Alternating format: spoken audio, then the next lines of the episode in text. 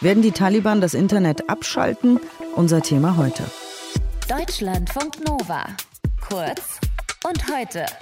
Mit Diane Hilscher.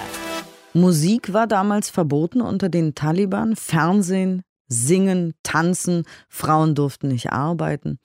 Die Frage ist, ob jetzt alles ganz genau wie früher wird in Afghanistan. Wir wissen das nicht. Die Zeit hat sich geändert, seitdem die Taliban an der Macht waren, vor 20 Jahren.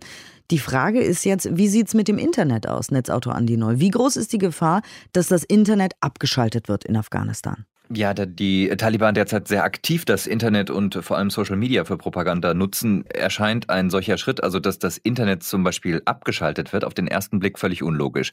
Trotzdem halten Fachleute diese Gefahr für real. Vor wenigen Tagen sagte zum Beispiel der außenpolitische Sprecher der Grünen im Bundestag, Omid Nuripur, dazu. Wir sehen in der Fläche, dass die Taliban Rundfunkmasten abbauen, Funkmasten abbauen und äh, man muss eigentlich die Uhr danach stellen, wann kein Internet mehr da ist. Äh, wenn man bedenkt, dass die gesamte Kommunikation in der afghanischen Bevölkerung die letzten Jahre über WhatsApp gelaufen ist, dann kann man sich vorstellen, dass es darum geht, dass die grausamen Bilder, die uns noch bevorstehen, nicht aus dem Land strömen sollen. Soweit der grünen Politiker Omid Nuripur und nicht nur die afghanische Gesellschaft kommuniziert oder hat kommuniziert über WhatsApp, auch ein beträchtlicher Teil der aktuellen Verhandlungen zwischen dem deutschen Außenministerium und den Taliban, der läuft offenbar über WhatsApp. Obwohl ja die großen Plattformen, da haben wir hier auch schon mal drüber gesprochen, eigentlich die Taliban-Accounts äh, sperren wollten, ne? Genau. Mitte August war das. Äh, da wurde das von einigen US-Konzernen angekündigt, da sie sich gesetzlich zu diesem Schritt gezwungen sahen. Aber das scheint aktuell lediglich ein Teil der Accounts zu betreffen und die Führer der Taliban können also weiter über WhatsApp entsprechend kommunizieren. Gibt es denn schon eine Kontrolle der Netzwerke?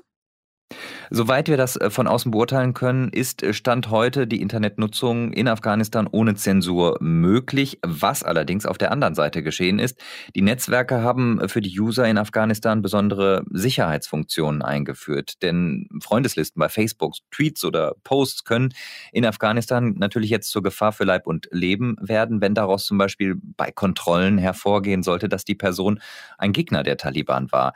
Ein leerer Account, das wäre die Alternative Alternative, man löscht alles, ist aber auch wiederum verräterisch. Also gibt es Sicherheitsmaßnahmen, dass man zum Beispiel die Freundeslisten von afghanischen Accounts auf Facebook aktuell nicht einsehen kann.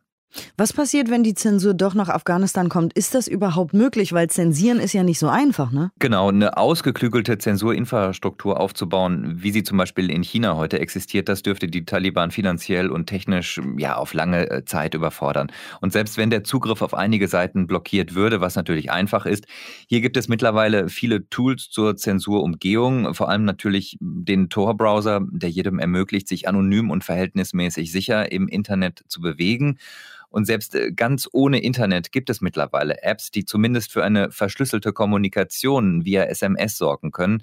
Wir erinnern uns, die normale SMS-Kommunikation, die ist ja ungeschützt völlig frei. Wie geht's weiter in Afghanistan mit dem Internet? Wir haben es besprochen mit Netzautor Andi Noll. Vielen Dank dafür. Deutschlandfunk Nova. Kurz und heute.